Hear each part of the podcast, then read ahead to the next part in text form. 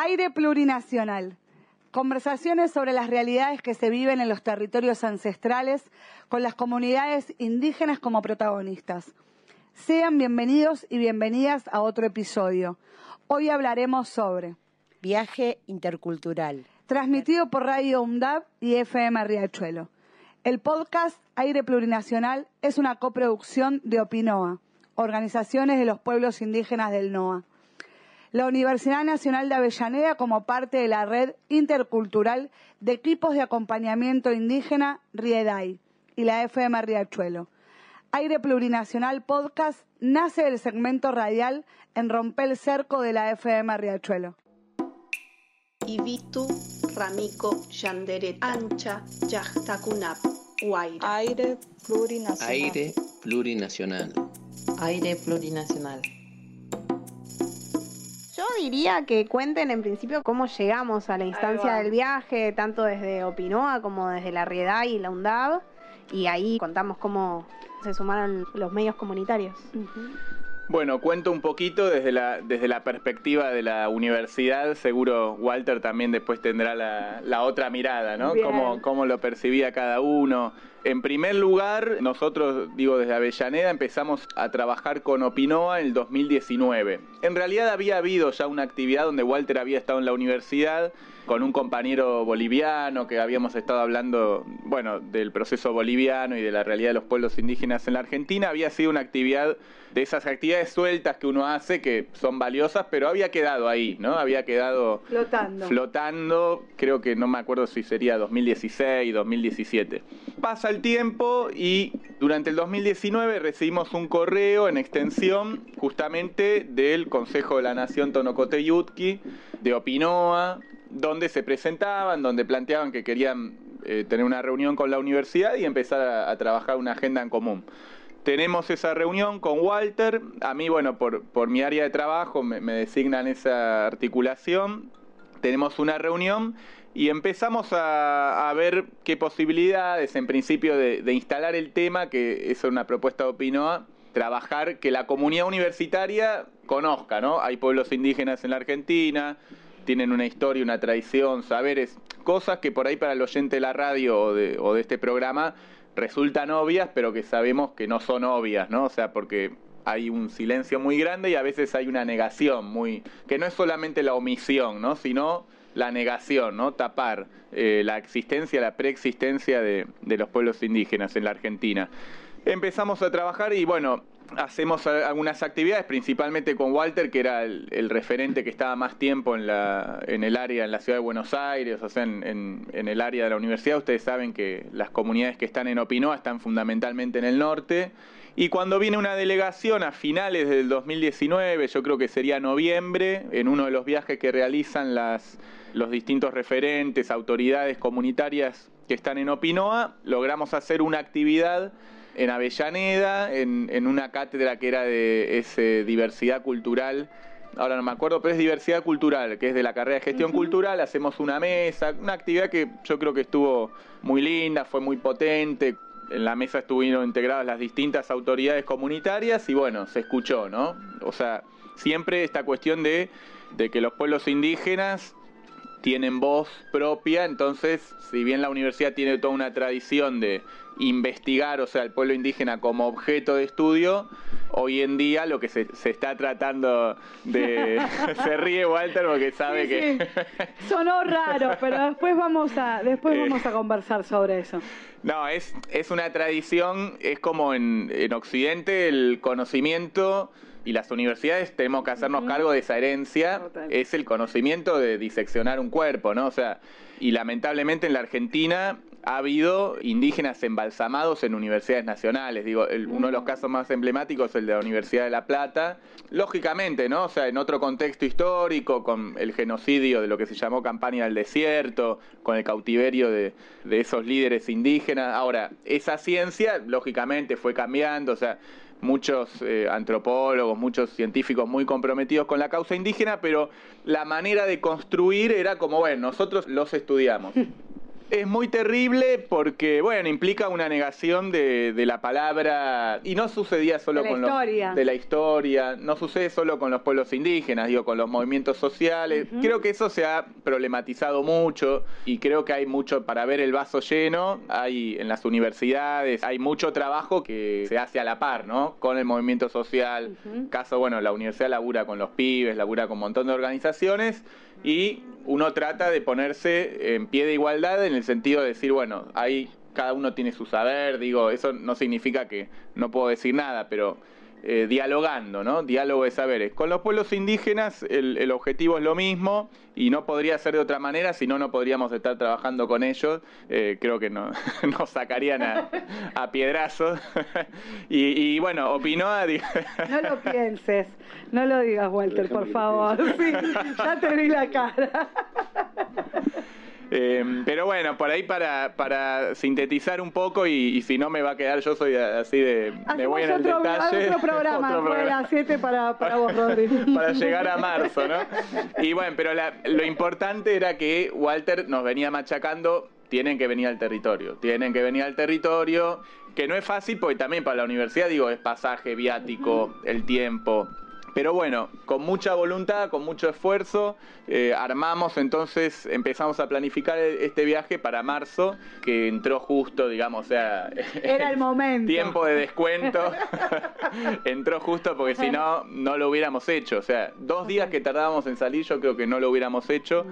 Y bueno, se pudo concretar ese viaje y la verdad que fue un, un aprendizaje enorme porque ahí uno ve los cuadros que hay en las comunidades, uno ve la experiencia de organización, de lucha. Yo en varias ocasiones repito lo mismo, ¿no? Pero digo, compañeros, compañeras, hermanas, hermanos que podrían estar en ministerios, podrían estar secretarías, digo, gente muy capacitada, con mucha claridad conceptual, ¿no? A veces en la política, a veces uno está en el día a día o en el pequeño, ¿no? En, el- en lo inmediato, que está bien porque a veces es lo urgente, pero pensamiento estratégico, con discusiones a largo plazo, y, y yo digo lo mismo, a mí me encantaría que estén ocupando, no solo ocupándose de las reivindicaciones indígenas, los, no, me gustaría que estén ocupándose de Diagramando. Haciendo de- gestión pública. de- de- total. exactamente, indígena o no indígena, porque hay una capacidad y una, una comprensión muy, muy importantes.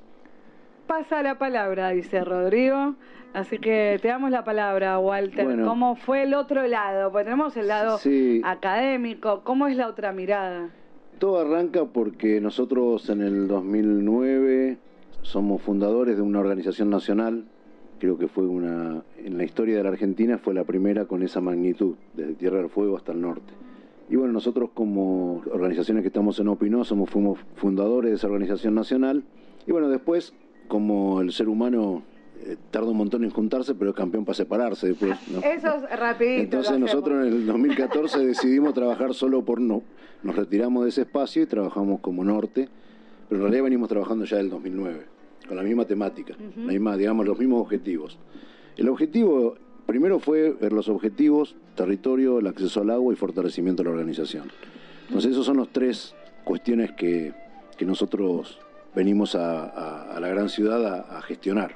Pero no solamente con el, con el Estado, sino con la sociedad en general, a proponerle a la sociedad interculturalidad. Bueno, así fue que empezamos a recorrer, conformamos una red de personas, de organizaciones, de universidades, sindicatos que están en la red, que quieren participar activamente en la causa y por ahí por la falta de, de- de información que hay, no sabían cómo. Y nosotros tardamos más o menos dos años en poder entender esa idea, pero ¿cómo la proponíamos? Porque nosotros decíamos, bueno, vení, sumate, sumate, pero bueno, ¿y cómo? ¿Desde dónde? Y nosotros tardamos dos años en encontrar esa, podríamos decirle, ese producto para presentar. Y bueno, una de las cosas que pasó fue que acampamos en, por la prórroga de la ley, que los pibes vinieron a la campe. Yo te saqué una foto que la Tenemos una, no- una foto tuya Una foto que disculpen, pero el lente estaba medio oscuro. Pero tengo tu foto. Y bueno, la cuestión es que eso va dando sus frutos, venimos a, a tirar semillas, ¿no? Como decís, y bueno, va dando sus frutos. La red hace dos años que funciona y siempre decimos, vengan a conocer el territorio. Bueno, y así fue. Los primeros que se largaron de la red fue en el año nuevo, en junio del 2019, que fue la última vez presencial que lo pudimos hacer, el año nuevo en, en Herrera. en el departamento de Avellaneda Santiago, viajó gente de la... No, perdón, en octubre viajaron, eh, en octubre del 2018 viajaron alumnos y docentes de la Universidad de, de La Plata, de la Facultad de Ciencias Naturales, después fueron al Año Nuevo de la Universidad de Quilmes y después eh, viajaron ya a un recorrido en los territorios, porque en ese caso habían ido solamente a nuestro territorio, y ustedes saben que estamos en cuatro provincias. Así que bueno, eso se fue dando y nosotros sabemos positivamente que todo lo que nosotros estamos acá hablando dos horas, con estar en el territorio prácticamente no hace falta hablar. Es como que se siente, se, se percibe, y ahí está donde nosotros decimos, lo que sentís es.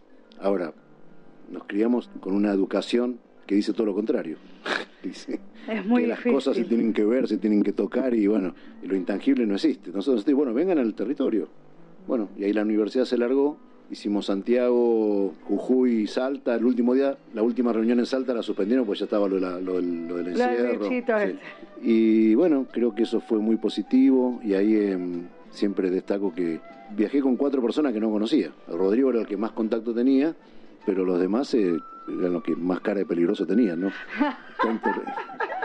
Y bueno, y había una militante de una organización social que me que estuvo en 1200 kilómetros explicándome cómo teníamos que hacer la militancia en los territorios, ¿no?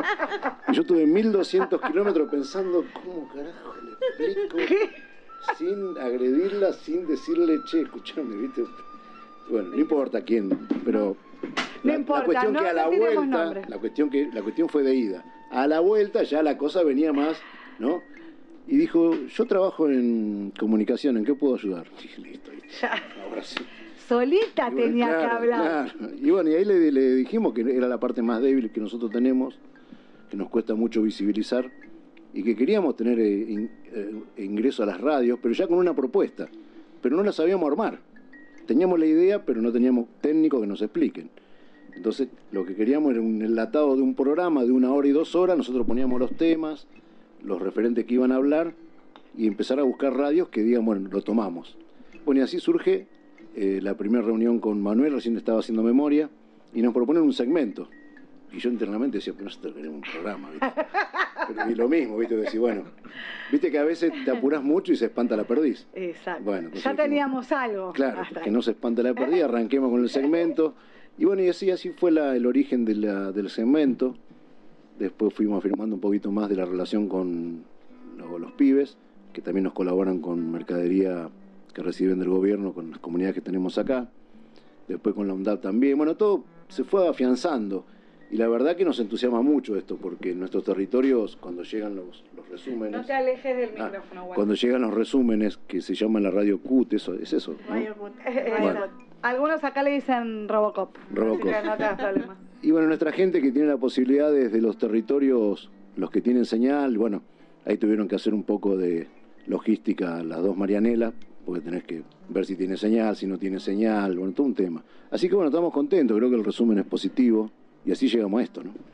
¿Cómo fue eso de venir a una radio, no? ¿Cómo lo tomaron los compañeros de los pueblos, no? De abrir esa puerta y decir, bueno, ahora van a escuchar otros quiénes somos, cómo somos, de qué madera estamos hechos. ¿Cómo lo toman del otro lado? Sí, bueno, lo de la radio es toda una... eh, se transpira un poco al principio y bueno, después ya cuando te va acostumbrando. Y después también depende mucho también del carácter de cada uno. Hay referentes que le tienen que tirar un balde de agua para que pare de hablar. Hay otros referentes que se animan una vez, dos veces y bueno, hablan justo. Depende mucho de eso. De cualquier forma, fue muy importante porque nosotros venimos a proponer interculturalidad. Pero lo primero que tenemos que demostrar que entre nosotros, nosotros ejercemos la interculturalidad. Porque hay seis pueblos en Opinoa. Se hablan dos idiomas, se mantienen, y somos 172 comunidades, sumadas la- las organizaciones de los distintos pueblos. Cuatro provincias. Entonces nosotros tenemos que ser muy firmes en lo que venimos a proponer. Porque si del otro lado viene alguna con malicia, alguna pregunta, y vienen a proponer la interculturalidad, y entre ustedes, bueno, acá está. Acá está demostrado. Acá han salido mahuacas, guaraníes, tastil. Todos los pueblos que están en Opinoa salieron en este, en este. Y no fue una casualidad. Eh, es que lo decidimos que sea así. Y han salido mujeres, hombres.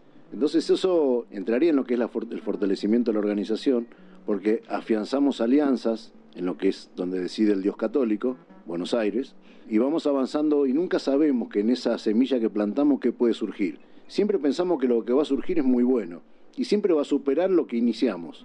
Entonces ahora ya estamos pensando cómo vamos a superar este segmento, ¿no? Superar en el sentido positivo. ¿Cómo, ¿Cómo va a crecer este segmento? Y fue creciendo solo, porque nosotros no pedimos más minutos, ustedes nos fueron dando más minutos. Planteamos eso y planteamos, hablamos nosotros en primera persona, que aparte nos cuesta instalarlo para, para nosotros, ¿eh? hacia adentro. Y no fue solamente eso de la virtualidad, también veíamos tanto conversatorio, conversatorio, conversatorio. Los antropólogos hablan de los indios, los sociólogos, el profesor, el académico, magíster, no sé en qué cosa, che, están hablando de nosotros, están hablando de nosotros. ¿Y cuándo hacemos un conversatorio nosotros? Y bueno, y ese fue el primer desafío también después de la, de la radio. Acá ya estábamos haciendo esto.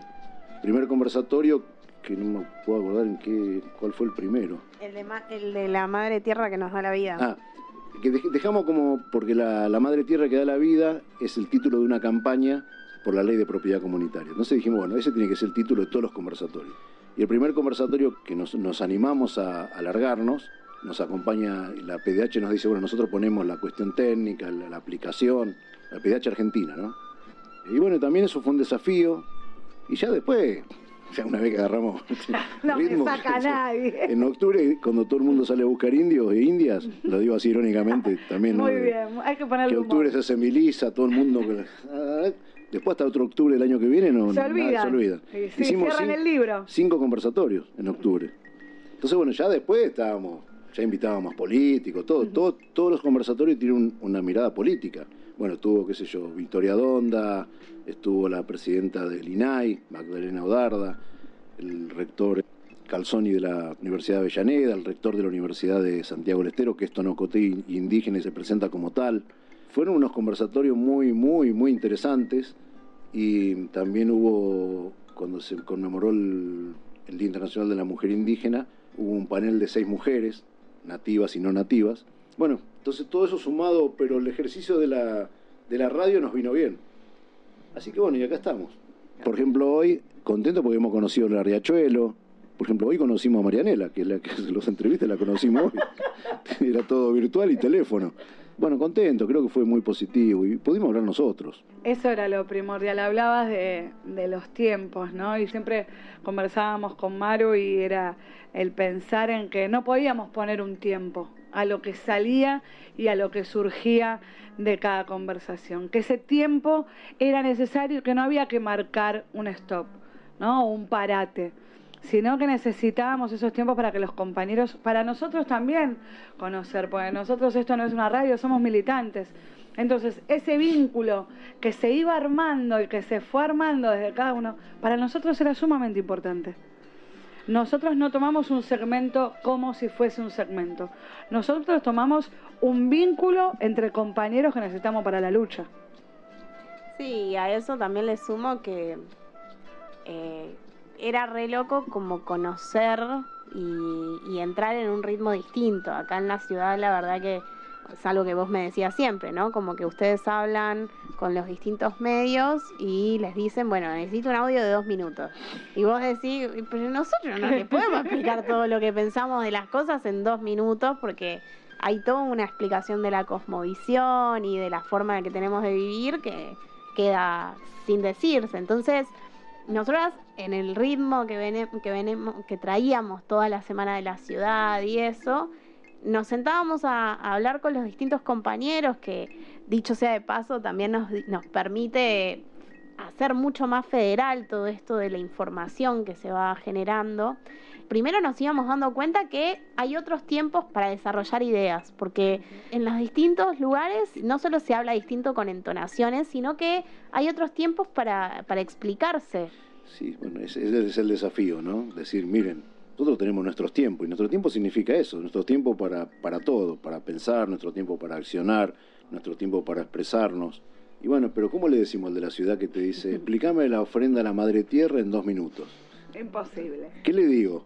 Lo primero que te sale que es, ¿por qué no, no me explicas el preámbulo de la Argentina en dos minutos? ¿Viste? ¿Qué sé yo? ¿Por qué sos argentino en dos minutos? Y entonces, bueno, es como que accedemos porque sabemos que es eso o nada. Porque, después sabemos que después eso se va, se va a modificar. Porque nosotros entramos, decimos, en el tiempo del destiempo, no sé si está bien dicho, pero cuando nosotros empezamos a relacionarnos y a hablar del tema, empezamos como que perdemos la noción del tiempo. Totalmente. Y bueno, y eso tiene que ver con las energías. las energías intangibles que la cultura occidental todavía estamos esperando que la ciencia y la cultura occidental Lo firme. y la- claro, sí, así. Bueno, hacemos una tandita, un tema cortito y volvemos al balance que tenemos tiempo. De. Yo me quiero quedar acá.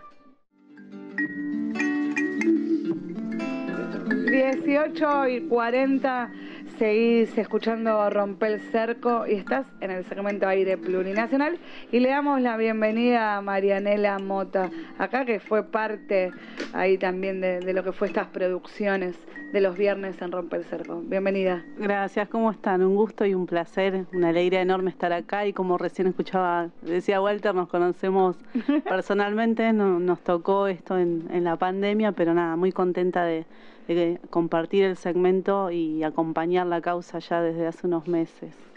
Muy bien. Che, que un poquito hablando sobre el programa y estamos balanceando lo que fue, yo ya expuse lo que fue para mí y después te lo volveré a decir en privado. Eh, un poco contar, ¿no? Lo que fue la cocina del programa. Ni bien sabemos, nosotros haciendo un programa que hay que ponerle cabeza, que hay que pensar también en qué sentido uno va a exponer lo que va a exponer, cómo se produce, cuáles son la- las ideas fundamentales que uno quiere, como bien decías Walter, ¿no? Uno habla en primera persona, uno expone lo que somos y muestra. ¿Cuáles son los temas ¿no? que pudieron discutir para tocar? ¿Con qué sentido? ¿Por qué? ¿Qué impacto uno quiere hacer también en el otro cuando se presente y cuando muestra? No sé quién de los tres quiere arrancar. Eh, bueno, arranco yo. A ver. Que ustedes estuvieron en, en las producciones. Estuvimos en las producciones. La verdad que empezamos de forma experimental, ¿viste? Mm. Como planificando y haciendo al mismo tiempo. No es que teníamos todo muy acordado de entrada. De hecho, las primeras vueltas como que fueron así como medio un poquito más tarde, o así a las corridas, no sin saber muy bien qué forma darle, pero, pero a medida que fuimos haciendo, le fuimos encontrando, como le gusta decir a mano, el agujero de mate. Y nada, y se formaron dinámicas interesantes con la co-conducción de los distintos compañeros de Opinoa en- de lejos, porque no necesariamente siempre estaba Walter, que es el que está acá más cerca de la radio, sino que eran de distintos territorios y hablar, viste, sobre distintos temas con ellos era interesante, porque no solo les daba oportunidad de tomar la palabra, sino también hacían una experiencia así de como de un manejo del aire interesante. Y después ahí empezamos a tener como habiéndole encontrado alguna lógica, alguna forma así un poco más creativa, con más sentido, empezamos así a tener más reuniones en las que planificábamos como una grilla, tratábamos como de tener producciones un poco más adelantadas por esta dificultad de, con la conectividad con algunos compañeros. Y la verdad es que las- las- los temas eran como muy compartidos, me parece a mí, como que todos, cada vez que uno decía, ah, estaría bueno que hablemos de esto, y todos decíamos, sí, sí, no hay duda. Era como que había como un criterio político sobre, lo de- sobre qué temas hablar como muy unificado. Sí, además eh, son tantos los temas para, para poder visibilizar y aprovechar el espacio y el segmento que, que, como decís vos, Maru, sí, vamos para adelante con este tema, con aquel, por ejemplo, el tema de la medicina ancestral, eh, la charla que tuvimos, la entrevista o charla tan amena que tuvimos con Daniel Zaragoza, en donde fuimos aprendiendo nosotros que estamos de este lado un montón de cosas, recordar la experiencia de Víctor en el rescate en la montaña, un montón de, temas. Hasta hace poco, hace unos programas atrás, el tema de los bosques, eh, toda la agenda que se fue generando, que fuimos armando en el equipo de trabajo, aparte maravilloso, así me encantó, o sea, realmente eh, se, se trabaja en equipo, respetando yo lo que rescato y lo que aprendí en estos meses de la cosmovisión indígena es el respeto por el otro, aprender a escuchar, esto que hablaban recién de los tiempos, que todos tenemos tiempos distintos y que desde respeto y a veces de un silencio también cómo se aprende, ¿no? Tanto, la verdad que, que es, es muy gratificante. Tanto como estudiante de periodismo de la Universidad de Avellaneda, a la que estoy muy agradecida. Y también quería, quería hacer un paréntesis para decir esto de que rescatar esto de que, generan los profesores en la universidad pública, que no pasan todas, de acercarte a a tener la experiencia de un programa de radio o escribir para un blog, eh, ahora en este caso el blog de la Riachuelo.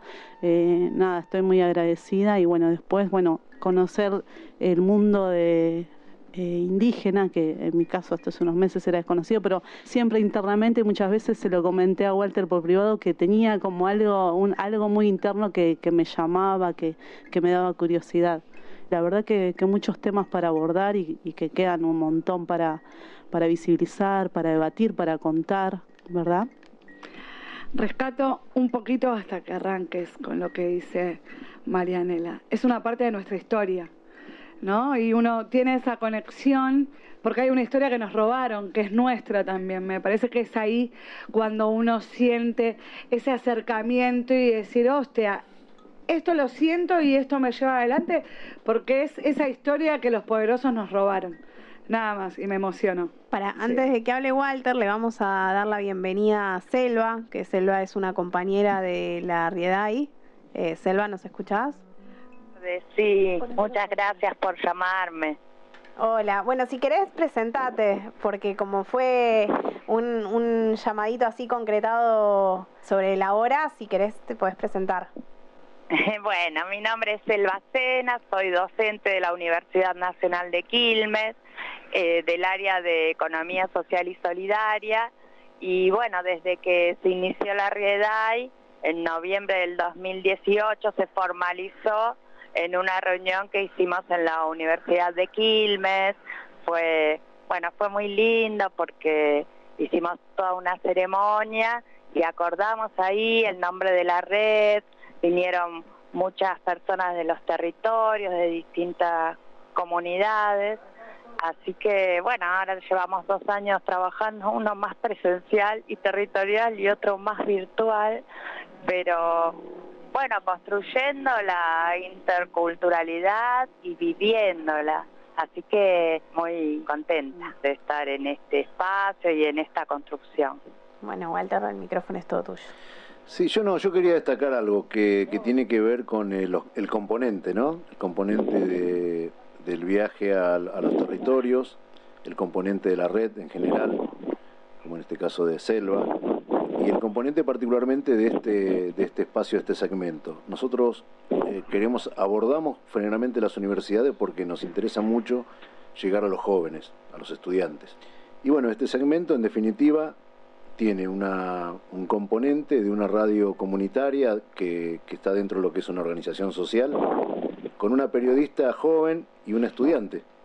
Entonces, bueno, creo que reúne todas las cuestiones que nosotros necesitamos para poder difundir otra cosmovisión. El caso de Rodrigo, que tiene la capacidad para pasar de la palabra a la acción, que no siempre es así. ¿no? El ser humano habla, habla y después concreta el 30% de lo que dice. Y eso que es antropólogo, ¿eh? Y eso que es antropólogo. tiene, tiene, la desventaja que es antropólogo. Esto que quede en broma, ¿no? Sí, no, no, se va a enterar. Es un chiste del viaje, no, es un chiste del viaje. Y en el viaje había dos antropólogos y dos periodistas. Imagínate que a mí que me gusta hablar, hablé cinco minutos en cuatro mil kilómetros, ¿no? Qué horror. La próxima viaja solo. Me, me zumbaban los oídos.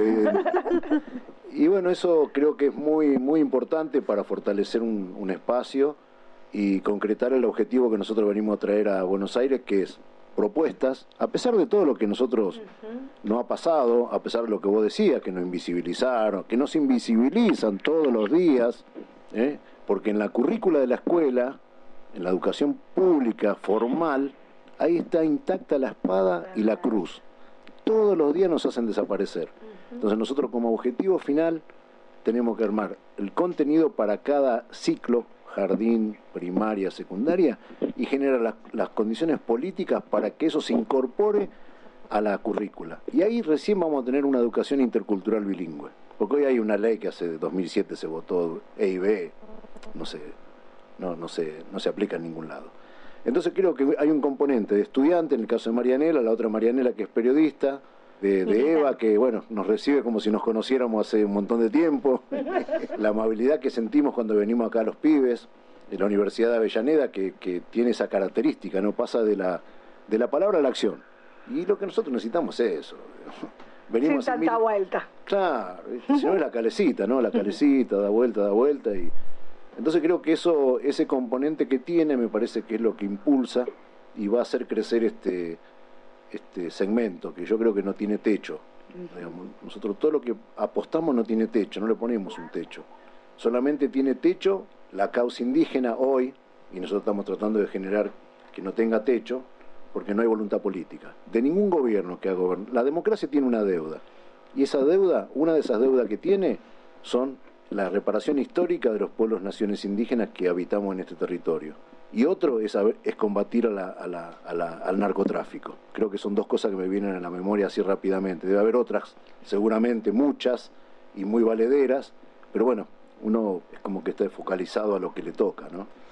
Así que creo que encontrar estos espacios son, eh, vamos remando contra la marea, obviamente, ¿no?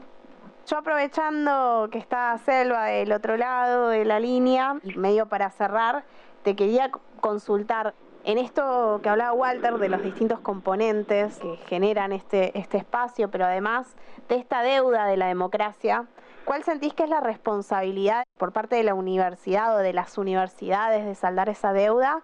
Y también el, el rol de la universidad en esto de no solo saldar una deuda, sino también generar alguna transformación social.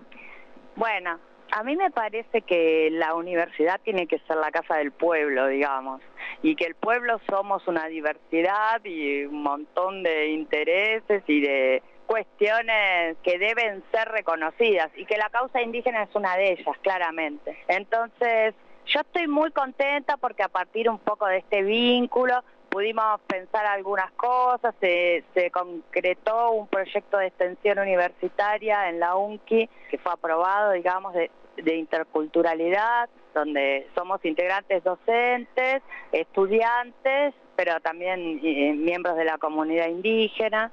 También se generó en la Red SUNY el espacio, la comisión de la causa indígena. Me parece que las universidades tienen la absoluta responsabilidad de poner sobre la mesa, de esto que decía Walter, de que todas y todos los estudiantes conozcan la causa y se reconozcan, porque hay una cuestión también de negación de la identidad. Hoy decían ustedes, bueno, tenemos una historia invisibilizada, pero tenemos un presente invisibilizado también. Y todo eso lo tenemos que trabajar porque no es casual que esté invisibilizado. Entonces tenemos que generar todos los espacios para dentro de la universidad y también para la comunidad donde se reconozca esta causa. Y bueno, además, viste, yo trabajo en economía social y solidaria y todo lo que hace la forma de reproducción ampliada de la vida natural, digamos, de los pueblos indígenas tiene todo que ver con eso, el buen vivir, ¿no? La forma de producción y de, y de toma de decisiones.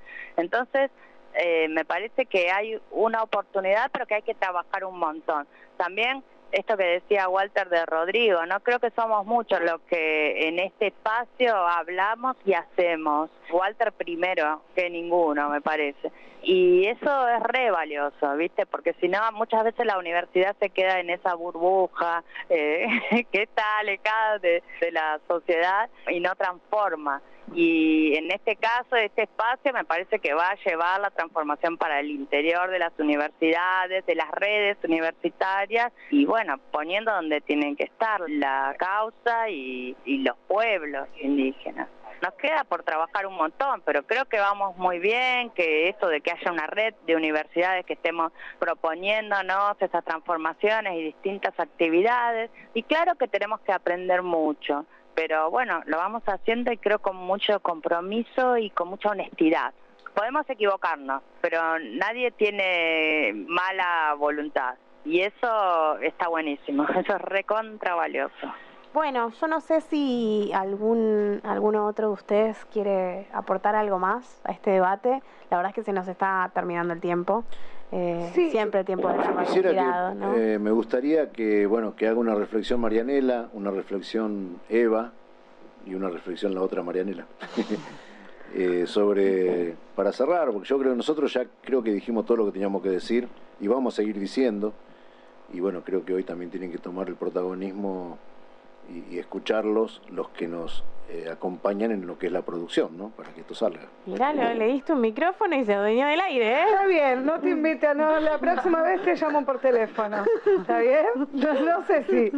No, me parece que yo lo, he dicho reiteradas veces cuando como militantes hablamos de la lucha, hablamos de la unidad, ¿no? Tenemos ese horizonte de, del buen vivir, de, cambiar este mundo que, que no es justo para los nuestros. Me parece que en este segmento vinieron a marcarnos ese camino.